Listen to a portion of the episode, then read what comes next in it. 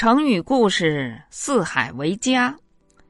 成语的典故：汉八年，也就是公元前一九九年，刘邦引兵向东讨伐韩信的余党，萧何丞相主持设计建造了未央宫。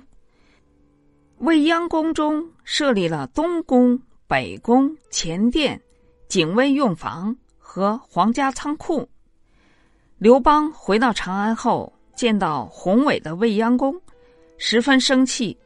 他责问萧何说：“如今天下动乱，连年残酷的作战，咱们的事业是成功还是失败，现在还不清楚。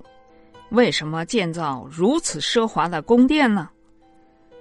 萧何回答说：“天下确实还没有安定。”但是我们可根据形势的发展，来营造宫殿。更何况天子应该以四海为家，不壮丽就没有办法体现皇帝的无限权威，而且应该让后代见了这未央宫也觉得无可挑剔。刘邦听了萧何的解释，于是又高兴了起来。成语的出处《史记》。